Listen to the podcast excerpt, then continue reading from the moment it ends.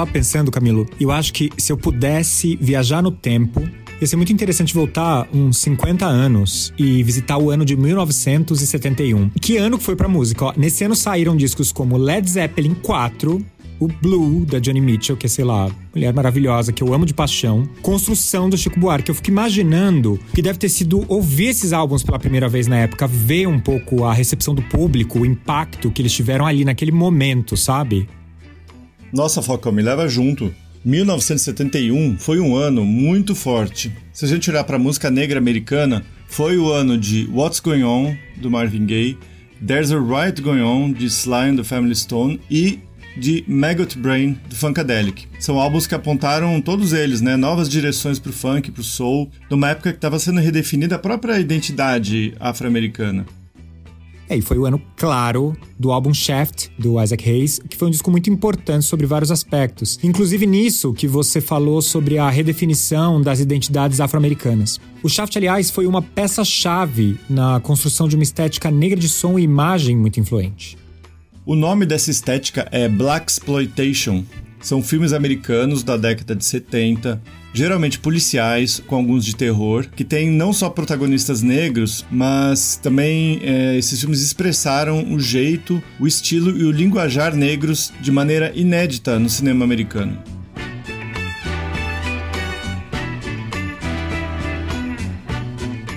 Bom, eu sou Camilo Rocha e nesse escuta a gente vai dar um rolê por esse movimento de cinema, música e representatividade.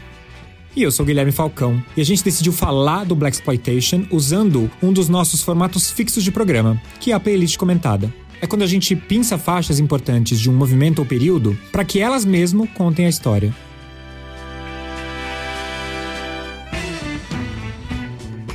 No caso do Black Exploitation, as trilhas sonoras envolveram alguns dos maiores talentos do soul e do funk da época. É uma lista realmente impressionante, né, Falcão? Tem Marvin Gaye, Curtis Mayfield, James Brown, Roy Ayers, Earth, Wind and Fire, Bar Case e Bobby Womack. Todo mundo aí fez a sua trilha Black Exploitation.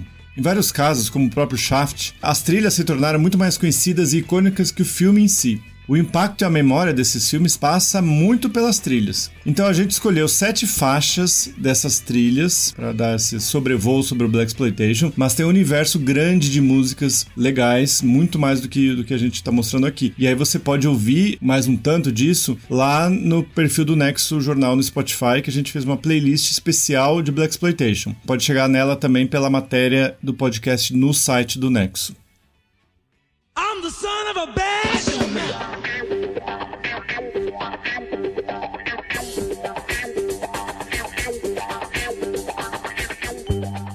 Olha, essa do Barkay, Son of Shaft, filho de Shaft, muita gente vai lembrar na hora de um hit do fim dos anos 1980, Beat This, do Bomb the Bass. As trilhas de Black Exploitation foram e são um manancial de samples, principalmente pro hip hop. Beastie Boys, Snoop Dogg, Tupac, Jay-Z, Kendrick Lamar, todo mundo se serviu dessa fonte. O termo Black Exploitation vem de uma junção de duas palavras, black, ou negro, e exploitation, ou exploração em inglês tem um sentido bastante negativo, de usar algo ou alguém de maneira predatória. Dentro do cinema é usado para qualificar filmes que realizam uma abordagem bem apelativa, né? muitas vezes caprichando em sexo e violência especialmente nas décadas de 60 e 70, né, proliferaram diversos subgêneros de filmes exploitation, né, cada um dentro de um filão temático, vamos dizer assim. Tinha filmes é, sobre negros, né, como a gente está vendo aqui, mas tinha também o filão de mulheres na prisão, tinha adolescentes, crimes violentos, uso de drogas, enfim, toda um, uma gama de, de temas que acabaram gerando seu próprio nicho de filme exploitation, né, em geral produções de baixo orçamento e baixa qualidade. A partir dos anos 60 e 70, né, alguns fatores como o relaxamento das regras da censura no cinema americano e o barateamento dos custos de uma produção cinematográfica, isso tudo colaborou para a explosão desses subgêneros. Dirigido por Gordon Parks, Shaft foi o primeiro sucesso do Black Exploitation, em 1971. Saiu logo depois do filme que inaugurou o movimento, o independente experimental Sweet Sweetback's Badass Song, dirigido por Melvin Van Peebles. Gente, eu pronunciei assim porque badass tem dois As e vários S's, tá? Quando vocês forem procurar aí. Nos anos seguintes, foram produzidas dezenas de filmes onde atores e atrizes negros faziam papéis de policiais e detetives, mas também de prostitutas, cafetões e traficantes. Muitos dos diretores e equipes de produção desses filmes eram brancos, o que deu força para o argumento de que essas produções eram oportunistas, né, que mostravam os negros de maneira exótica e exagerada. Essa opinião era muito forte na comunidade negra na época. O próprio termo Black Exploitation surgiu como crítica à natureza desses filmes. Era a partir de um comentário de um dirigente da NAACP, que é talvez a maior associação em prol dos direitos civis negros nos Estados Unidos. Mas sabe, Camilo, os filmes do Black Exploitation posteriormente foram vistos como importantes na construção da vivência afro-americana pós-soul, ou seja, depois do soul, a música que foi a principal trilha negra dos anos 60, da era de Martin Luther King e da luta pelos direitos civis. Foi o escritor Nelson George que cunhou essa expressão pós-soul, que para ele definiu uma era de múltiplas identidades e demandas negras, diferente dos anos 1960, né, onde a causa negra era praticamente unificada, que era de conquistar direitos iguais aos brancos. Exatamente, Falcão. E o próprio Nelson George é um grande defensor dos filmes do Black Exploitation quanto plataformas que mostram negros em posições de protagonismo, né? Retratando suas vivências e modos de falar, que era algo praticamente inexistente no cinema até então, como a gente disse. Sobre o Sweet Sweetback, a película inaugural do Black Exploitation, ele disse que uh, esse filme projeta um heroísmo negro rebelde. É, de quebra, Camilo, esses filmes foram importantes para atrair o público negro jovem para salas de cinema. Eles estariam se vendo pela primeira vez não como atores coadjuvantes ou personagens contextuais, e sim como protagonistas. E lembra quando a gente falou do movimento Black Hill, é, alguns programas atrás? O Shaft, a figura do personagem, mesmo do Isaac Hayes, eram vistos como imagens inspiradoras também entre o pessoal dos bailes cariocas. Bom, vamos a ele, né?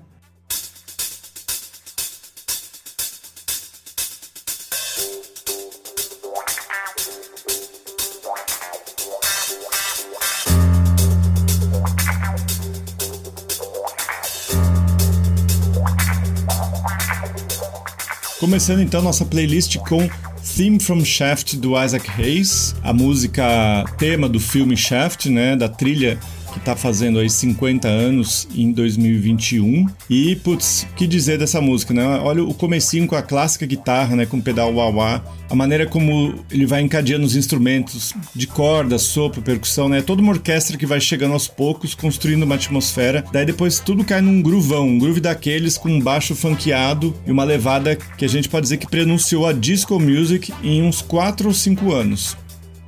O Isaac Hayes já vinha numa pegada de sofisticar a música soul. No seu disco Hot Butter Soul, de 1969, ele já trouxe essa proposta em faixas longas de uma elegância grandiosa, mostrando uma ambição para o gênero que era de ser adulto e aspiracional, muito distante do pop juvenil da Motown ou da interpretação direta e pé no chão de Aretha Franklin. O som do Isaac Hayes foi batizado na época de soul sinfônico, por conta da instrumentação elaborada e do clima luxuoso. Shaft dá seguimento a essa proposta de uma black music com ares sofisticados, que acabou virando um dos sons característicos dessa primeira metade da, da, década de 70. É só a gente pensar no Barry White e a sua imortal Love Steam e nos produtores da Filadélfia. Tudo isso foi armando o terreno para aquele encontro entre o dançante e o chique que foi a disco music. O filme Shaft foi lançado em agosto de 1971. Ele contava a história de um detetive particular negro que é contratado por um mafioso do Harlem para resgatar sua filha, que havia sido capturada por um mafioso rival italiano. Estrelado pelo ator Richard Roundtree, o filme foi um marco histórico. Pela primeira vez, um filme de grande estúdio trazia uma história que lidava com questões sociais e culturais da comunidade afro-americana. Pra gente ter uma ideia, os atores que costumavam fazer filmes policiais ou de ação até então eram sempre brancos, né? Paul Newman, Frank Sinatra, Steve McQueen, Clint Eastwood. Inicialmente, o próprio Isaac Hayes tinha interesse em ser o protagonista do Shaft e ele se envolveu na produção para fazer a música tema, na esperança de que ia conseguir o papel. Ele até chega a fazer uma breve aparição no filme, mas ficou mesmo só com a trilha, né? E que baita trilha, né, Falcão? Ele compôs inicialmente só três faixas para o filme, Camilo, a partir de um corte bruto de algumas cenas que recebeu do diretor, Gordon Parks. Mas a MGM, o estúdio responsável pelo filme, gostou tanto do resultado que comissionou todo o restante da trilha instrumental. E o resultado é um álbum duplo de 15 faixas, em sua maior parte instrumentais. Foi um sucesso de crítica e público, emplacou na parada da Billboard, ganhou Grammys. E em 2014, ele foi incluído na coleção da Biblioteca do Congresso Norte-Americano por sua relevância cultural e histórica. E em 1972, Isaac Hayes se tornou o primeiro homem negro a ganhar um Oscar por uma categoria que não era de atuação. O prêmio foi de melhor canção original para Theme from Shaft. Ele também foi apenas a terceira pessoa negra a ganhar uma estátua da academia. Naquele ano, o Oscar já era entregue há 42 anos.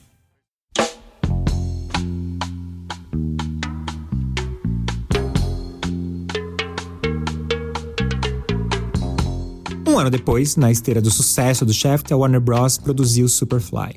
A história dessa vez é do traficante de cocaína Youngblood Priest e a luta dele para largar o tráfico. O filme foi dirigido pelo filho do Gordon Parks, Gordon Parks Jr. E a trilha sonora ficou integralmente a cargo de Curtis Mayfield. E foi um sucesso tão estrondoso de público que superou em vendas até o filme e é considerado um dos primeiros álbuns conceituais de soul music. Ele não conta uma história, mas tematicamente as trilhas exploram de maneira mais crítica e social os temas do filme, expondo o contexto da pobreza, questões de classe e abuso relacionadas ao universo do tráfico de drogas. Num texto para o jornal americano Village Voice, o crítico Robert Christgau comenta que Curtis Mayfield, abre aspas, fala com e sobre as vítimas do gueto, e a mensagem é que candura e ritmo são essenciais para nossa sobrevivência, fecha aspas. Mais do que a trilha de Shaft foi o álbum Superfly e seu sucesso, que inauguram a trilha sonora de Black Exploitation como um subgênero. É, e isso em grande parte por conta não só das suas composições musicais, mas também das histórias contadas nas letras. Como resultado, ao longo dos anos 70, Curtis Mayfield se tornou um músico requisitado no meio das trilhas sonoras. should know.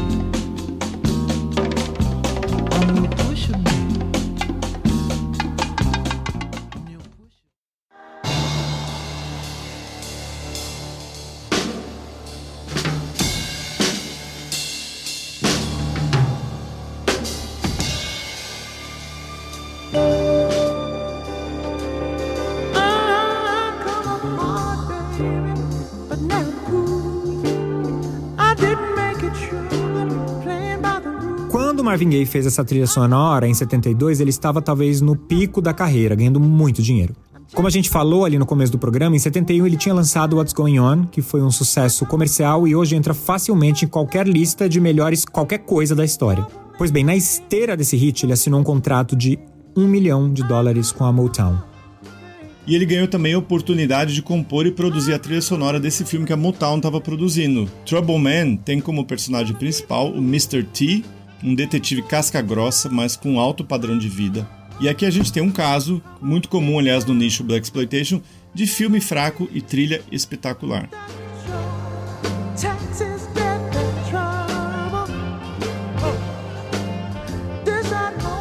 O gay segue o seu próprio caminho, né, aqui. É um caminho diferente do que o Isaac Hayes fez em Shaft. É menos grandioso, mais sutil, com um ar de sofisticação permeando todo o trabalho, momentos meio jazzeados, outros mais soul. Essa que a gente ouviu foi a faixa título da trilha, Trouble Man.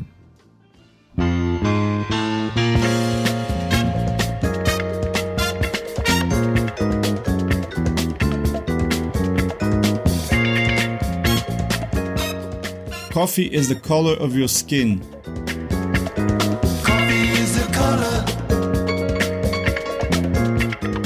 Canta Roy Ayers, Café é a cor da sua pele, em tradução livre. É um jogo com o nome da personagem Coffee, protagonista do filme de mesmo nome lançado em 1973. Ela é vivida pela atriz Pam Grier, que muitos vão lembrar do filme Jack Brown do Quentin Tarantino.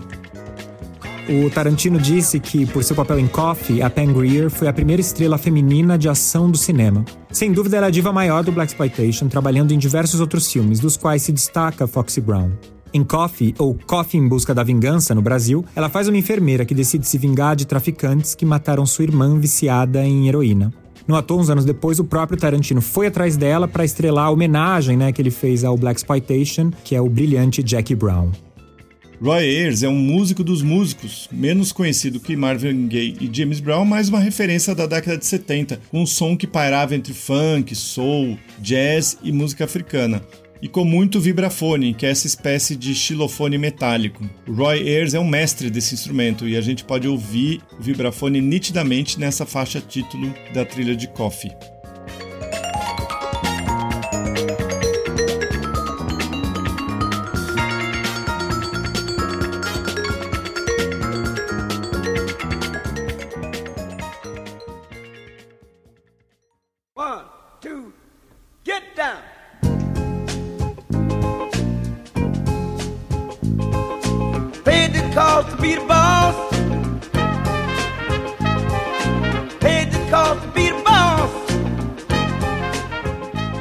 Ver, né? O James Brown entrar aqui tocando uma música chamada The Boss, que é o chefe, o patrão, que é o que ele é, né?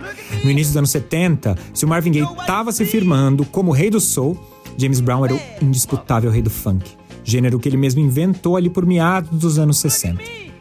Essa música é para a trilha do filme Black Caesar, de 73. É a história de um criminoso, né, de um anti-herói, e de como ele se torna essa pessoa dura e cheia de violência, graças a uma vida brutal e sem oportunidades. O filme foi dirigido por Larry Cohen, um diretor que tinha hábito de filmar cenas nas ruas de Nova York sem pedir permissão para a polícia ou avisar ninguém. Quando o protagonista do Black Caesar é atingido por tiros na frente da loja Tiffany's, as pessoas em volta são pedestres verdadeiros, muitos dos quais ficam horrorizados, né, acreditando que ali está acontecendo um atentado de verdade.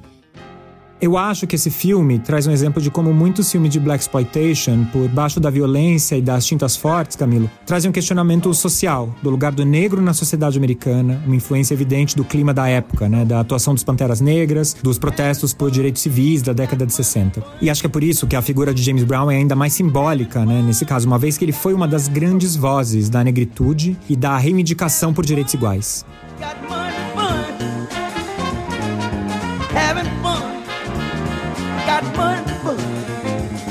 Cause paid the cost.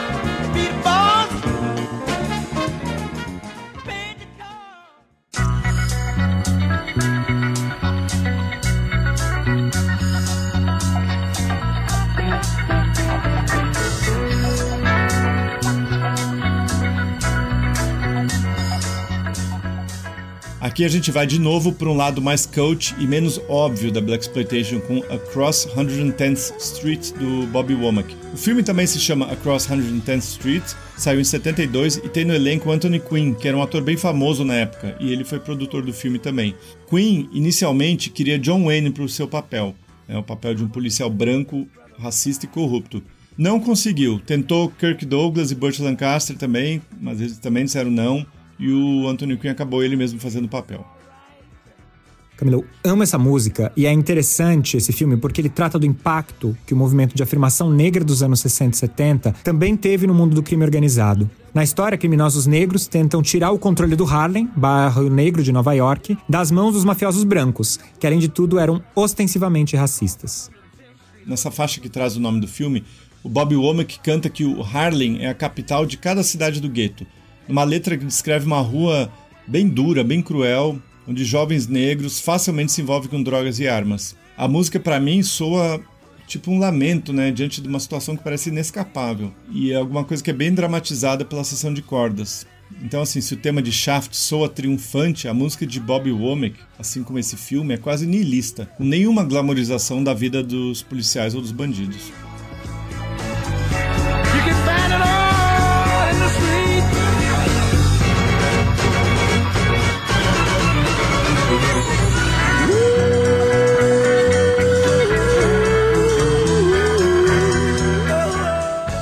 É sobre o Bobby Womack, acho que vale dizer que ele é um soulman veteraníssimo, que começou a carreira na década de 50, ainda adolescente, apadrinhado pelo imortal Sam Cooke. Além de uma movimentada carreira solo, muita gente gravou músicas do Bobby Womack, entre eles os Rolling Stones, que com It's All Over Now tiveram sua primeira música em primeiro lugar no Reino Unido.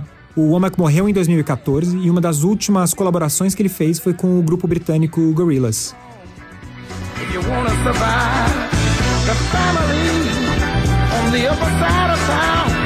A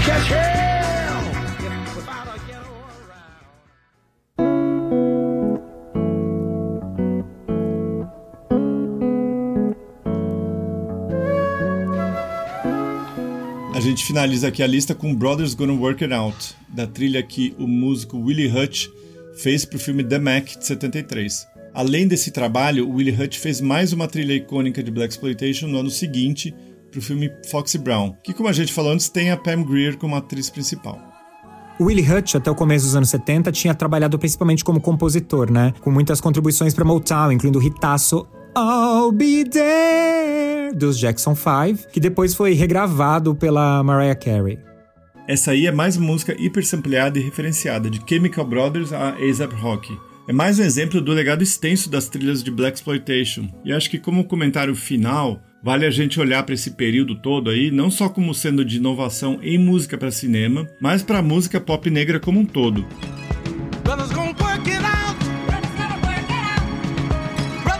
Foi um tempo que os artistas afro-americanos estavam participando de projetos artisticamente ambiciosos, experimentando novas sonoridades, instrumentações e tecnologias, em um cenário que era muito diferente dos anos 60, em que o pop negro era basicamente veiculado por singles de 3 minutos. Aqui você tem trilhas, né, álbuns, músicas extensas com 6, 7 minutos, uma coisa muito mais aventureira assim, artisticamente falando. Então é uma fase que merece ser bem explorada. E bom, para começar, você pode acessar a playlist de Black Exploitation que a gente deixou lá no Spotify. Vamos às dicas?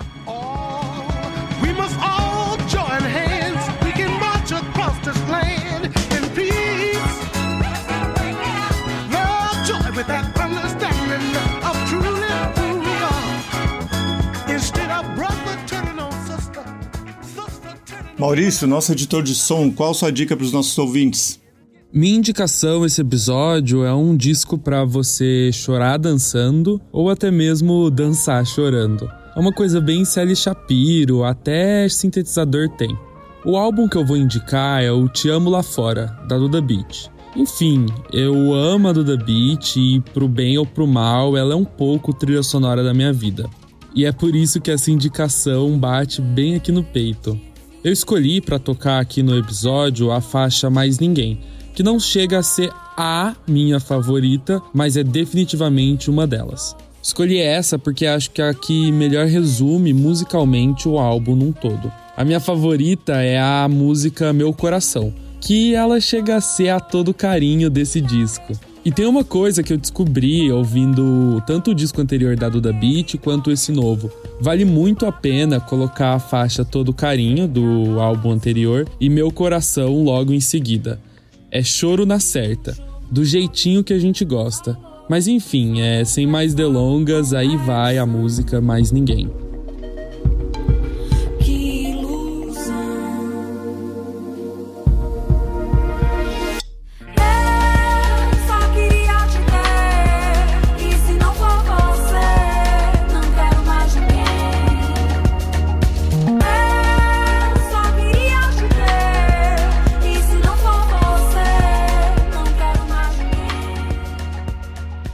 Eu vou falar do novo álbum do Baiana System.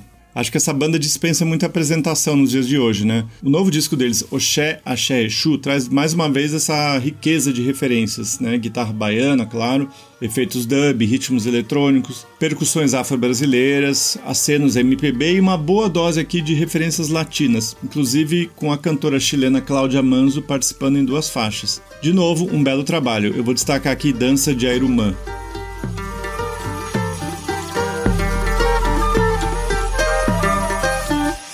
Seu rapé, pegou seu tacá Samba no pé tá tocando a tabaco. Pinambá, couro é cocá Balança a canoa, quem sabe nadar. Pegou seu rapé, pegou seu tacá Samba no pé tá tocando a tabaco. Pinambá, couro é cocá Balança a canoa, quem sabe nadar. Quando entra na roda é tomando destaque. E agora, para encerrar essa edição, é hora da sua dica, Falcão. O que você tem ouvido recomenda para os nossos ouvintes? Ó, eu queria começar, Camilo, recomendando a recomendação dos colegas, que seriam duas ótimas escolhas para mim também. Mas eu ainda tô num clima de repescagem 2020, sabe? E eu queria destacar o trabalho da compositora Anna Roxanne. O primeiro álbum dela se chama Because of a Flower, por conta de uma flor. E a faixa que eu destaquei pra gente ouvir é, se chama Camille. É, norte-americana, Anna Roxanne tem uma formação em jazz e música clássica e uma música que é meditativa, plácida, e tem uma noção de desenvolvimento bem devagar e muito suave.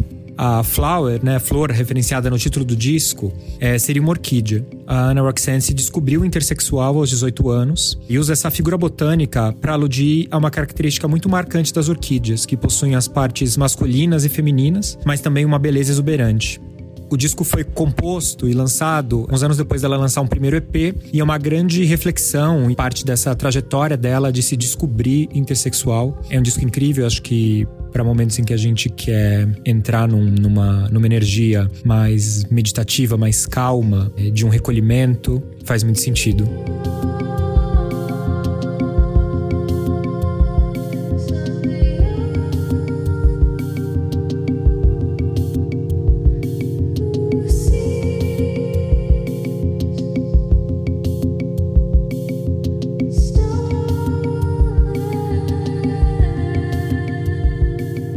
E essa edição do Escuta vai ficando por aqui. Eu sou Camilo Rocha, até a próxima.